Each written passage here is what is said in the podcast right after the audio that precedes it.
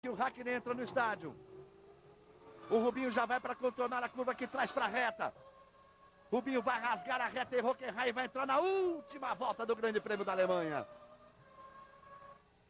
Aí vem Rubinho para completar a volta. Passa Barrichello. Traz a Ferrari. 6.823 metros, separando o Barrichello da vitória que ele tanto sonha e há tanto tempo espera. Agora já são 6.500 metros. Aos poucos, de forma ainda tímida, a equipe Ferrari vai se posicionando. Aí vão todos buscando posição para saudar Rubens Barrichello. Toda a equipe Ferrari. É um momento bonito da Fórmula 1. Aí vem Rubinho que arriscou tudo. Capricha, Rubinho, na ponta dos dedos que você merece. Lá vem ele. Ela teria que ser assim depois de tanto tempo. Tantas e tantas vezes Barrichello namorou com a vitória. E ela teria que vir assim, dramática, com parada para troca de pneus, com um alucinado andando na pista, com chuva, com ele com pneu de pista seca na chuva. Eu olho para o Burt do meu lado, o Burt chora na cabine. Aí vem Rubinho, vem para os metros finais. Finalmente o dia vai chegar. Aí o Schumacher, para torcer pelo Rubinho. Rubinho faz pontos para ele, para Schumacher. Aí o Hackney vem se aproximando do Rubinho. O Rubinho vai chegar, vou ficar de olho para ver ele aparecer no estádio. Aí o Coulter, que é o terceiro colocado. Vamos para os metros finais da prova. É a décima primeira etapa da Fórmula 1 2000. O Rubens Barrichello entra no estádio. Agora são três curvas. O torcedor alemão toca buzinas, agita as bandeiras da Ferrari. Capricha, Rubinho, capricha que é o seu dia. Capricha que é o seu momento. O Brasil inteiro vibrando com você. Aí vem Rubens Barrichello. E nós vamos ouvir o tema da vitória. Que há sete anos não tocávamos. Aí vem Rubinho na ponta dos dedos. Rubens, Rubens, Rubens, Rubens Barrichello do Brasil!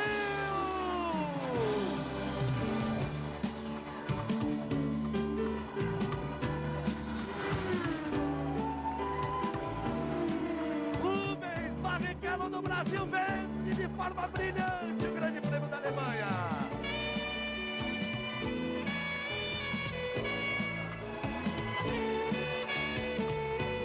Chegou o dia. Foram sete anos de espera na Fórmula 1 brasileira. De novo no alto do pódio. Aí a festa da Ferrari.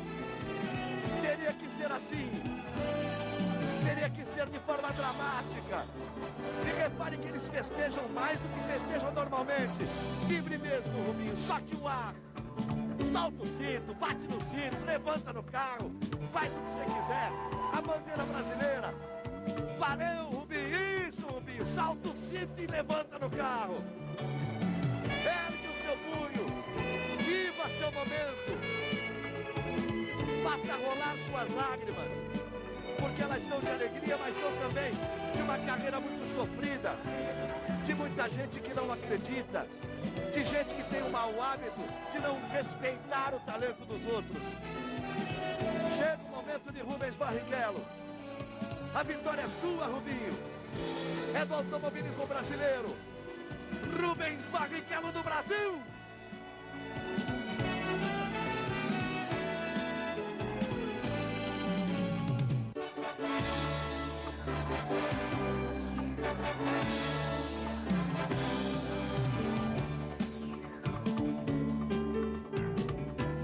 Como é bom ouvir de novo, escutar de novo o tema da vitória. E de forma curiosa nós temos na cabine o Luciano Burto, grande amigo do Rubinho.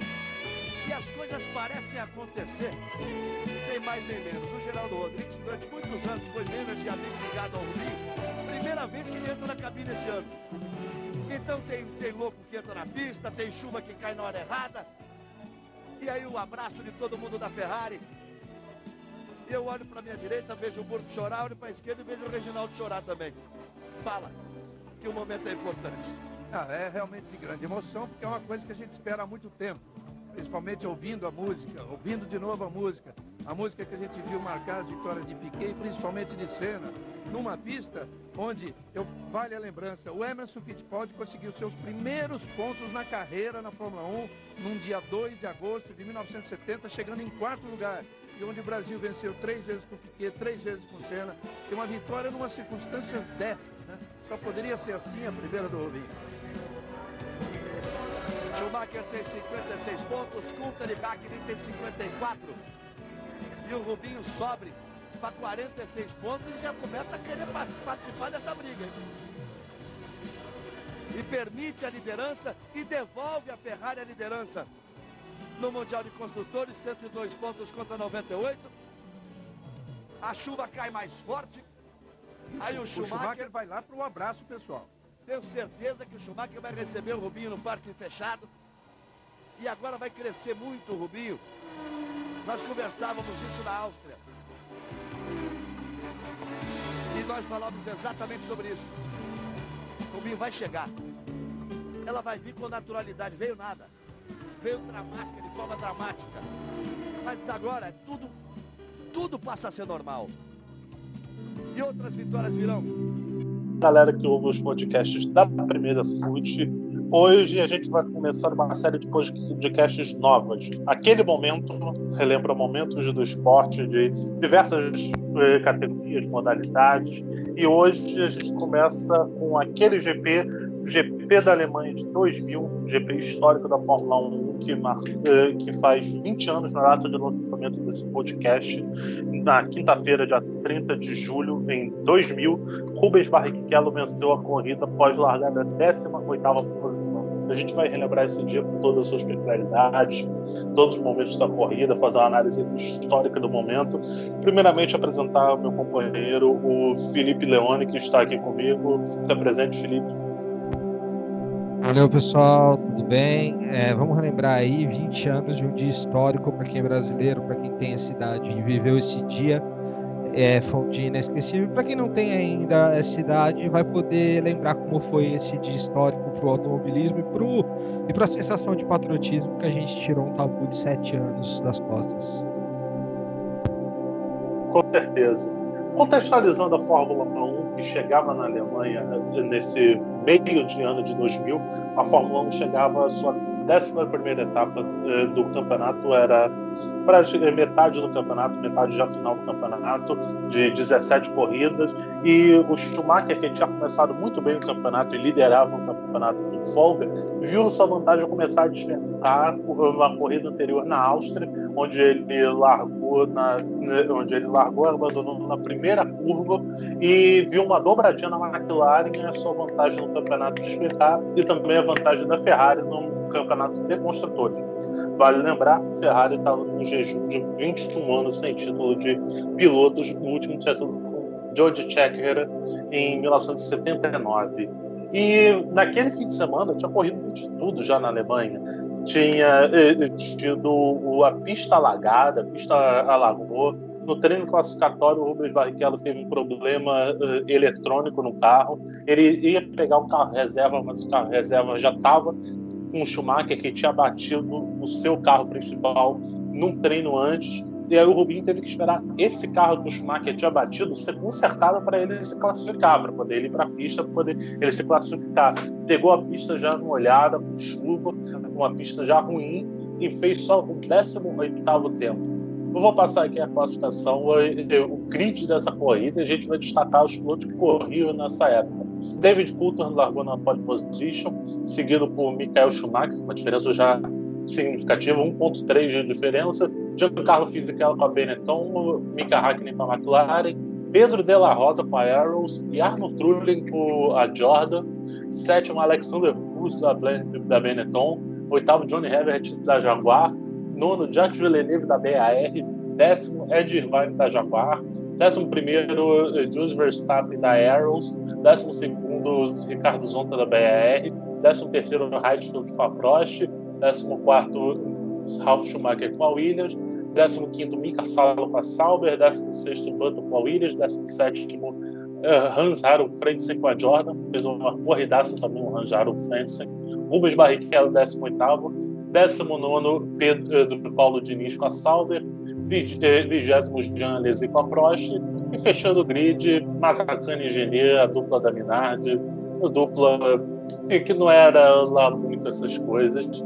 Aliás, já, já o primeiro destaque, Felipe, nesse grid só existe atualmente McLaren, Ferrari, Williams ainda quase indo e a Sauber, que virou já Alfa Romeo, existiu até pouco tempo atrás. O restante das equipes, Benetton, Arrows, BAR... A Jaguar, já... se eu não me engano, é a Red Bull hoje, né? Foi comprada. Sim. Né?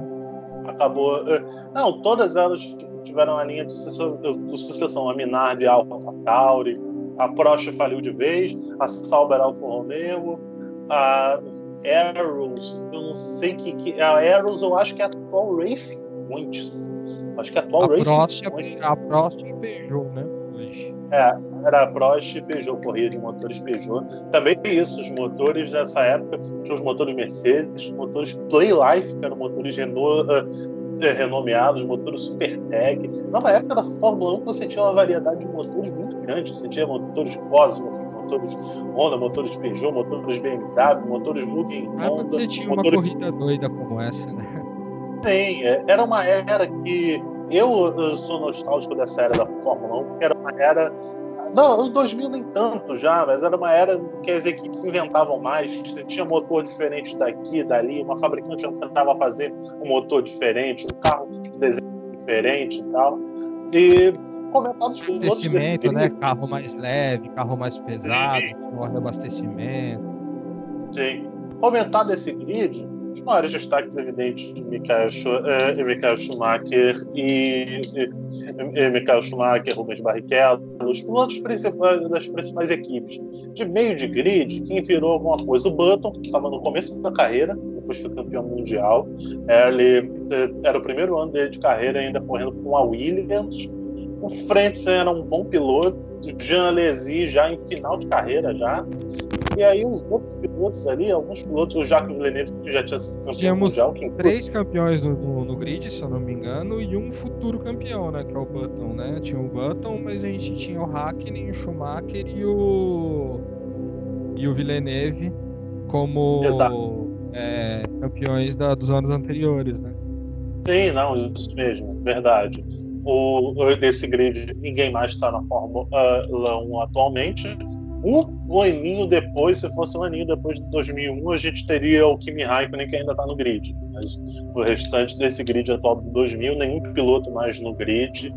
Aí, algumas coisas a é, destacar. A gente estava até conversando por fora do alto. George Verstappen, que é, é o pai, o pai e o filho de um deles está no grid, sim, né? Sim. George Verstappen que era um roda presa que, pelo amor de Deus, aliás, que tinha de roda presa nesse grid aí, Mazzacane e Gene que faziam a dupla que eu acho que é uma dupla sensacional, que é a dupla carro ruim e piloto ruim.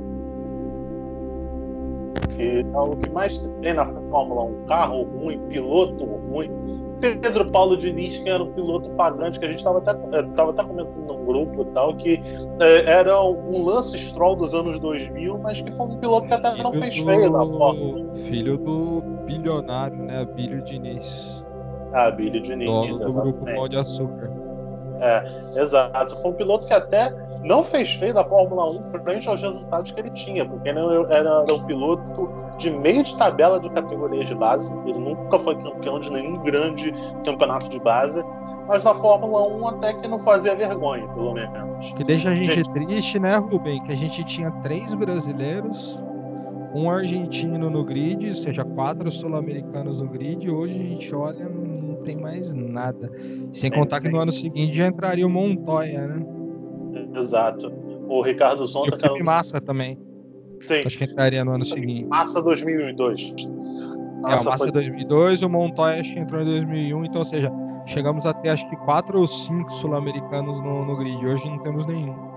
Sim. O Jacques Villeneuve nesse grid, que era o segundo piloto mais bem pago na Fórmula 1, ele que entrou no projeto da BAR, que era uma equipe da British American Tobacco, era o auge das empresas de tabaco na Fórmula 1, na época que as empresas jorravam dinheiro na Fórmula 1, na época que dinheiro na Fórmula é, 1. Era o Lux Strike, da... era o cigarro Lux Strike, não era que patrocinava? Sim.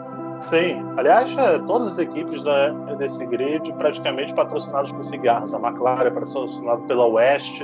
A outra Marlboro na Ferrari, que marcou época, né? A, a Benetton com a Mild Seven.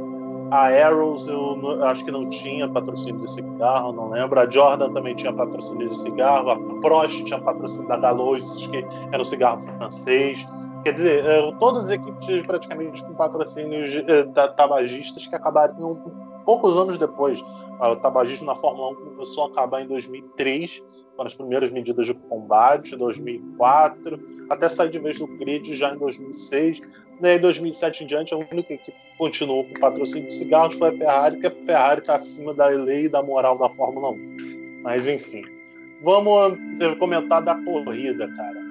A corrida, as McLaren eram muito favoritas a ganhar, mas existia a pressão da, eh, da Ferrari de Schumacher, que estava largando logo ali. O Schumacher largava na segunda posição. O Schumacher, eh, na primeira curva, divide com o Fisichella e os dois ficam na primeira curva. Felipe, você achou culpa de alguém nessa curva tal? Você viu esse VT, esse VT de GP tal? O que, que você achou desse É, vendo a classificação da época, né? Que o Schumacher tinha só dois pontos de vantagem praticamente do, do, do Hackney. O Schumacher, ele. Na dois pontos, não, desculpa, ele tinha oito pontos só. O Schumacher ele foi para cima para tentar já tirar o Coulter da parada logo de cara. E aí ele deu, deu esse azar com o Fisichella e essa corrida no, no final do campeonato quase, quase tira o título dele. Mas não achei que foi culpa, não. O Schumacher ele era um ah. piloto super agressivo, talvez isso também tenha contribuído para a sua quantidade enorme de títulos. Sim, eu achei que foi um acidente muito corrido. não vi nem culpa do Fisichella ali, nem culpa do Schumacher. Foi um acidente corrido, um azar. E existia, portanto, a pressão muito grande né? E o Schumacher podia perder a liderança do campeonato naquela corrida. E aí o Schumacher vivendo um internacional, podendo perder a liderança do campeonato, faltando somente seis voltas para o fim. Seis campeonatos, eh, seis provas para o fim. E aí o Rubens Barrichello começa a virar já uma sensação. Atual bicampeão, né? Da, da competição, que seria praticamente entregar o título, né? Porque o Hackney não, não, deixa, não ia deixar passar, né? Sim. Era o Hackney e o que estavam lutando pela liderança desse campeonato, que é um campeonato já no ponto de virada Sim. do Coulthard, que né, deixa de ser ah, um segundo piloto absoluto do Hackney, passa a lutar ferozmente pelo título, há momentos que ele chega a ficar mais à frente. E eles aí... dividem pontos, um deles seriam sido campeão, porque eles terminam a, a corrida com 54 pontos cada um. Enquanto Sim. o Schumacher tinha 56 e o Rubinho 46, tinha 10 pontos de diferença. Eles estavam empatados. Se eles tivessem dividido pontos, um deles com uns 15, 20 pontos a mais que o outro, talvez tivesse sido campeão. Pois é. E o Rubinho, é, depois dessa corrida, começou a namorar, de repente, uma luta pelo título. Mas, enfim, o Rubinho virou uma sensação da prova, largando é, é ali em 18 na primeira volta ele já era décimo. Ele estava largando mais leve, vindo para duas paradas, além do carro dele ser bem mais rápido. E aí o Rubinho chega até a terceira posição antes, até a primeira parada, que foi na 17 volta, total de 44. E aí, depois dessa primeira parada, o Rubinho volta em sexto, atrás da dupla da McLaren, a dupla da Jordan, o Trulli e o Frentzen atrás do Della Rosa. O Frentzen logo para, o Frentzen largou logo à frente do Rubinho, estava na mesma estratégia, e os outros pilotos não. Os outros é, pilotos... o Rubinho, o, o, o, Ruben, tem uma, ah. uma entrevista dele que ele fala sobre essa corrida. Ele diz que quando ele faz as duas paradas, ele jamais esperaria que ele voltaria líder. A estratégia dele era fazer as três, normal. Quando ele volta líder, ele falou: Eu vou arriscar e vou ganhar, ou eu perco tudo. Eu não vou fazer a terceira parada para pegar um terceiro, quarto lugar. Então eu vou arriscar tudo que eu puder. E foi nesse momento que ele foi para vencer a corrida. Mas de repente o pneu poderia não ter aguentado, poderia ter dado uma de Timo Block, poderia ter acontecido um monte de coisa, mas era esses dias os Santos estavam voltados para ele. É, os Santos estavam voltados tanto, eu vou ainda chegar até nessa parte da, é, da, da, chuva, porque a corrida começa a entrar no colo do Rubinho, começa o Rubinho a entrar na disputa da prova mesmo, porque antes o Rubinho estava ali na briga realmente para ser um terceiro lugar com a sorte, mas a, o Rubinho entra na briga da prova quando o safety car foi provocado por um ex-funcionário da Mercedes que invadiu a pista de Hockenheim e provocou um safety car o cara invadiu a pista, atravessou ali, estava com uma capa escrita em protesto.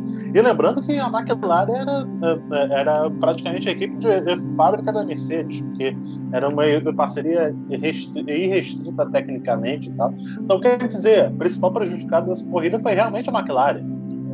É, o funcionário da Mercedes conseguiu prejudicar a corrida da McLaren, conseguiu mudar a história do campeonato de 2000 ali, nessa invasão lá, ele entra na pista, provoca um safety car, e aí, logo depois, os pilotos vão todos para a parada. Os pilotos todos eles param, o Rubinho entra no balaio da corrida porque faz a segunda parada. A McLaren prejudica a corrida do Coulthard, que estava uh, eh, ali na segunda posição, logo atrás do Hackney. Não, um, ele, todos os pilotos param logo assim que o safety car entra. O Coulthard dá uma volta atrás do safety car e só depois para para poder não parar em, sequência um ou outro para não ficarem esperando ali. Mas o McLaren sacrifica a corrida do Coulthard e bota ele voltando na sexta posição. O Rubinho volta em terceiro, brigando com o Trulli pela segunda posição e o Hackney em primeiro.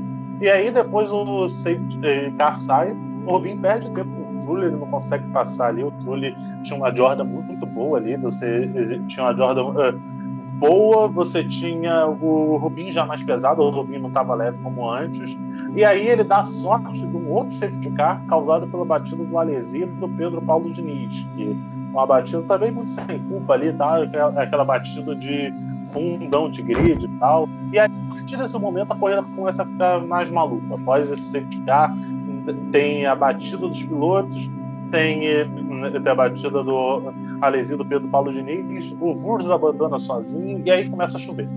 Aí começa a chover e aí a história da corrida começa a mudar. O motor do Genê explode no Marco Gerê da Minardi, grande coisa Minardi também. Não, não era normal o motor Minardi quebrar. Minardi Fundamental motor da época. E aí os pilotos começam a rodar, os primeiros pilotos começam a rodar e começam a sentir que a pista estava complicada já. E aí, diante disso, eh, continuam na pista. Rubinho, Puta, Fredson e Zon, faltando 10 voltas para o fim, que eram os melhores pilotos de pista molhada daquele grid mesmo. O Rubinho, eh, o Rubinho Puta, Fredson bastante, o Zonta também andava bem, mas esses três eram os principais pilotos de corrida na chuva na Fórmula 1. Teria o Schumacher também, mas o Schumacher já tinha abandonado. O Hackney não era muito chegado à chuva, por exemplo. E aí o Zonta é o primeiro a errar, desses, escapa para a Brita e logo em seguida o Coulter desiste dessa estratégia e vai para os boxes. Então o Coulter estava brigando pelo campeonato, estava brigando pela liderança. O Coulter não interessava de repente rodar, ficar na Brita e perder todos os pontos daquela corrida no campeonato. Então para o Coulter valia ir para o boxe voltar ali atrás do Hackney numa terceira posição. Aí o Franksen logo depois abandona por problema de motor. E aí, logo depois, o Hackney joga o pneu de pista molhada, passa o frente, e aí só tem um cubinho à frente, restando sete voltas. E aí, essa disputa. E é quando ele vira o franco atirador, que é o tudo ou nada, né? Sim. Não, ali você já não. Ali era disputa particular, Rubinho e, e Hackney já pela vitória. O Hackney já era segundo, o Frank já, tinha abandonado, o Punta em terceiro já tinha parado, e a disputa virou entre eles. Aí o Franks abandonou com problemas, Verstappen parou na brita, o roda presa do Verstappen parou na brita, e aí você tinha briga ali na reta final, Rubinho e Hackney. Só que, é, ponto que acho que atualmente só o GP da Bélgica tem um pouco isso, os autódromos hoje em dia cada vez menores, mas naquela época era muito legal isso. Você tinha um, você tinha um autódromo muito grande, então você tinha setor da pista que chovia e outro setor da pista que não chovia. E o Rubinho não tava com o pneu de chuva, né?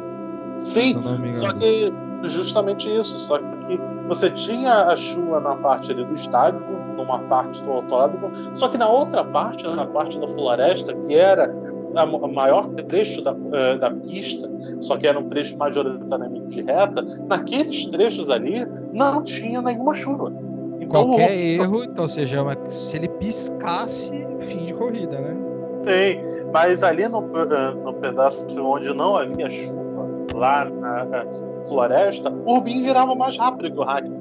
Então, as voltas praticamente se equivaliam. O Hackney era muito mais rápido no estádio, onde estava chovendo, mas o Rubinho era mais rápido na floresta e os tempos batiam. Então, o Hackney não tirava diferença. O Hackney tira a diferença por duas, três voltas, depois a chuva diminui um pouco, e aí a diferença de chuva no estádio passa a não ser suficiente para o Hackney começar a tirar vantagem.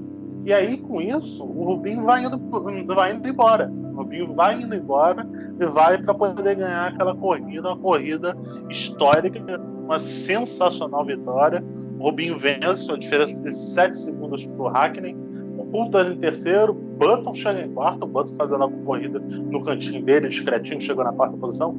Mika Salo com a Sauber e Pedro Della Rosa com Arrows concluíram na zona de pontuação, na época só ia até os, os seis primeiros, e 11 pilotos concluíram aquela corrida. E, enfim, metade o, dos pilotos, metade dos pilotos foram embora. é, metade dos pilotos, verdade. 11, 11 terminaram e metade foi embora. Exato. E aí, é, é, no pós-corrida, cenário de pós-corrida, o Rubin conseguiu deixar o Schumacher na liderança do campeonato e devolveu a Ferrari na liderança dos construtores, manteve a Ferrari na liderança dos construtores. E um lado triste, penúltima corrida nesse antigo Hockenheim. Hockenheim ainda teria corrido em 2001 e depois seria mutilado, destruído para virar esse circuito atualmente sem graça que é hoje. O Felipe tem muito mais lembrança pessoal dele. Eu não lembro desse GP, eu tinha apenas três anos na época, mas o Felipe lembra bem. Felipe, fala sobre essa corrida que apresentou para você, pessoal. É, eu lembro que eu assistia muito. Eu comecei a acompanhar a Fórmula 1, acho que foi em 98, no primeiro título do, do Hackney, acordava cedo e tal. Época do Senna, e eu, eu era muito pequeno, não lembro muito. E aí eu ia e o Rubinho tava na Stewart e ele nunca ganhava, ele nunca ganhava. Eu queria muito ouvir a musiquinha do, da vitória, que eu nunca ouvia. E meu pai falava do Senna, meu irmão falava do Senna, e eu ficava, ficava, ficava com aquilo na cabeça. Teve uma corrida doida lá em 99, que até eu ia citar, que todo mundo quebrou, e aí quem ganha é o, é o John Herbert, que é o companheiro do Rubinho. O Rubinho fica em terceiro, eu fico pé da vida. Aí o Rubinho vai pra Ferrari em 2000. Acho que foi Exato, eu... Isso. Aí o Rubinho vai pra Ferrari em 2000 e aumenta a esperança. Fala, agora dá, agora dá pra ele ganhar, um, dá, dá pra ele ganhar uma, uma corrida pelo menos. Só que aí ia, ganhava o Schumacher, ia, ganhava o Raikkonen, ia, ganhava o Schumacher. Aí eu falei, ah, o Rubinho vai ser, vai ser coadjuvante, hum, dificilmente o Rubinho vai ganhar uma corrida. Nesse dia específico, eu não assisti essa corrida, tava, é, tava no translado de São Paulo para Campinas. Campinas para São Paulo, na verdade. E aí, na hora que eu chego em São Paulo, na casa da minha avó, eu lembro que tava tendo a corrida. Aí eu lembro, eu lembro que tá tendo a corrida. Eu falei, tá tendo a corrida, deixa eu ver como ela vai terminar. É óbvio que eu não imaginava a vitória do Rubinho, porque o Rubinho tinha muito mal ido na, no treino de classificação. Então, para mim, ia ser mais uma vitória do Schumacher, normal. Quando eu ligo a TV, eu vejo um carro vermelho na frente. Falei, ó, deve ser o Schumacher. Aí quando eu vejo o Galvão berrando, é o Rubinho, é o Rubinho, falta uma volta, o Rubinho vai ganhar a corrida. A primeira coisa, a primeira sensação que eu tenho é gritar pro meu pai na hora, pai, o Rubinho vai ganhar a corrida. Pai, o Rubinho vai ganhar a corrida. Meu pai vem correndo pro, acho que era pro quarto do meu primo, pra sala, não lembro, lá da minha avó. E a gente vê, aí a gente vê a última volta e vê a chegada. E é um dos momentos que eu mais chorei na minha vida, que eu lembro, eu precisava ver isso, sabe? Foi aquele momento que eu, nossa, nossa que eu ouvi a musiquinha, arrepiou quando eu ouvi a musiquinha da vitória. E foi, nossa, foi, é uma corrida inesquecível mesmo só tendo acompanhado a última volta, aquela corrida que não tem como eu, não esquecer desse dia, esse dia 30 de, de julho de 2000, é, porque eu tava esperando demais por esse momento. Demais, eu tinha 11 anos na época. É, foi um GP bastante histórico justamente por isso. A pressão do pós-cena, você tinha um Brasil que era muito acostumado às vitórias na Fórmula 1 e que vinha Eram nesse sete jejum anos, né? eram sete anos. Atualmente o jejum atual conseguiu superar isso, infelizmente, mas foram sete anos sem vitória e estava no momento mesmo que a torcida estava muito na expectativa, na esperança e tal. E aí o, o Galvão chega a falar na transmissão, é a vitória que as pessoas falavam, ah, vai vir de forma natural, vai aparecer e tal. Foi uma das corridas mais improváveis da história. O Rubinho largando de 18 aqui, uma das piores posições de largada de um piloto vencedor eu até achei que pudesse ter sido a pior da história, não foi. Teve um grande prêmio do Oeste de 83, que eu acho que o. Esqueci agora o nome do piloto, estava anotado aqui, largou de 23 lugar. Acho que o mas... Rubinho é o único piloto que perdeu todas as corridas prováveis. E ele ganhou, todas as que ele ganhou foram improváveis, acho. Sim, era um piloto realmente que era muito disso. Perdeu o Brasil 2003 quando ele liderava. O GP Brasil. Faziam uma festa pro GP Brasil. Nossa, a Globo, a Globo fazia aquele estúdio panorâmico lá dentro de Interlagos, fazia uma baita festa e com duas voltas ele quebrava o carro. É. E, inclusive, a gente ainda vai fazer também depois aquele GP. Esse eu tenho memória especial, porque esse foi o primeiro GP que eu vi. A gente vai gravar depois Interlagos 2006. Primeira vitória do piloto brasileiro pós-cena em Interlagos também sensacional. Esse foi inesquecível também, a despedida do Schumacher, né? A vitória do, do Massa e o título do Alonso, né? Exato. Enfim, é, agradecemos você que ouviu esse podcast hoje, o, aquele momento, aquele momento de esporte, aquele uh, momento marcante.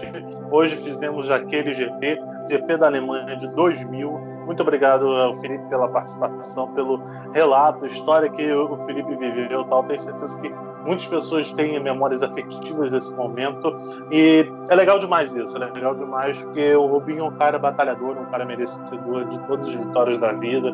Foi por muito tempo sacaneado injustamente pela mídia e tal, mas é um cara muito vencedor da vida, um cara que merece tudo do melhor. E essa corrida é sensacional. Essa corrida que eu estava lendo na internet. Ele teve performance digna do Senna.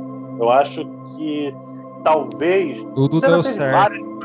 Se ele fosse um piloto conservador naquele momento e parasse, ele não teria garantido os pontinhos dele, não teria Sim. ganho. Mas ele falou: Ah, eu vou arriscar, eu não, eu não vou ganhar esse campeonato, é a minha chance. No, talvez eu não tenha outra chance esse ano e ele, ele arriscou. Se é. você procurar na internet, você vai ver várias entrevistas do Rubinho contando sobre essa corrida. Você vai ver, inclusive, o pós-corrida. A Globo foi na casa dele na, na Inglaterra contar.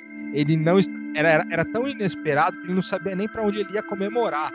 É, o pai dele estava no Brasil, para você ter uma ideia. Ele teve que trazer o pai dele do Brasil para a Europa, porque ele não estava esperando, não estava esperando. Como foi uma coisa bem, bem maluca. Não, com certeza. Foi um momento absurdo, um momento histórico, como você falou, um momento que ninguém esperaria a vitória naquele eh, momento, mas o carro da Ferrari é um carro muito acertado, era um carro que era McLaren, eh, era McLaren e Ferrari ali. O Rubinho se largou do fundo do grid, chegou até as McLaren e aí para passar as McLaren contou com a sorte, o carro de segurança no momento, a chuva que veio na hora certa. O Rubinho sempre muito competente na chuva e ganhou aquela corrida de forma absurda. Classifica uma das maiores vitórias dos pilotos brasileiros na história. Eu acho que talvez o Senna tenha ali Acho que Donington 93 do Senna seja talvez um pouco mais marcante, mas eu não sei, eu não sei. Eu acho que você ficar né, é, mais de 10 voltas andando no molhado, em pista seca, e 10 voltas em Hockenheim, né? 10 voltas em Interlagos, que são 4 mil e poucos metros. 10 voltas em Hockenheim era quase 7 quilômetros, então quase 70 quilômetros de corrida. Hockenheim, para quem lembra, né? Lembra muito Hoffenheim, que é a cidade do time da Bundesliga. São cidades parecidas, mas são cidades diferentes, mas são cidades vizinhas, né, do, do mesmo estado ali, do sul da Alemanha, né? Sim, ali na região da Floresta Negra e tal, aquela região da Alemanha.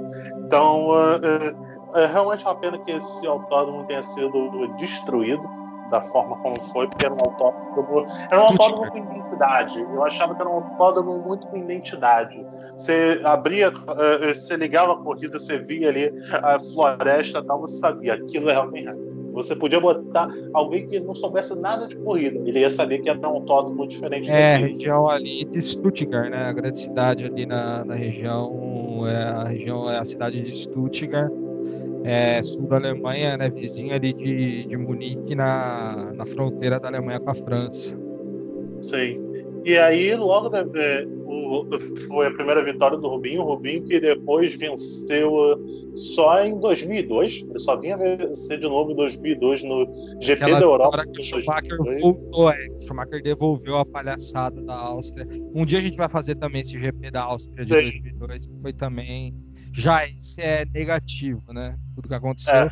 Sei que depois de tudo que aconteceu, que o Schumacher garantiu o título, o Schumacher acabou devolvendo esse GP, então essa vitória nem deveria contabilizar. O Rubinho, que depois, nessa sequência de campeonato, no final dos anos, eh, no final da temporada 2000, ele chegou em quarto na Hungria, abandonou na Bélgica e Itália, segundo Estados Unidos, quarto no Japão, terceiro na Malásia. Faltou só um pouco mais de consistência para o Rubinho disputar esse título até o fim, porque Rubinho de, eh, tinha até carro para isso, Uh, o mais curioso muito... é quando ele chegou mais perto foi quando ele foi para Brown GP em 2009. Sim, exato. O Rubinho teve a sequência ali, eu ia até ver. Schumacher na reta final conseguiu embalar uma sequência de vitórias que o título seria muito difícil de tirar. O Rubinho dava para pelo menos ter finalizado em segundo lugar com um pouquinho mais de sorte. Foi, aquele eh, campeonato terminou com o Schumacher 108 pontos, 89 para o Mika Hakkinen, 73 para o David Coulter, 62 para o Rubens Barrichello, e aí o, logo em quinto, o Ralf Schumacher com 24 pontos. Quer dizer, o campeonato era McLaren e Ferrari só. O campeonato era McLaren, Ferrari e o resto. É como hoje é Mercedes, praticamente é Red Bull só, a Ferrari pífia nesse começo da temporada. É que tanto é que pole position, volta mais rápido e vencedor, somente a, a, dupla da McLaren e a dupla da Ferrari fizeram um desses. Pole position, volta mais rápido e um vencedor de prova. É, nessa época só saía disso.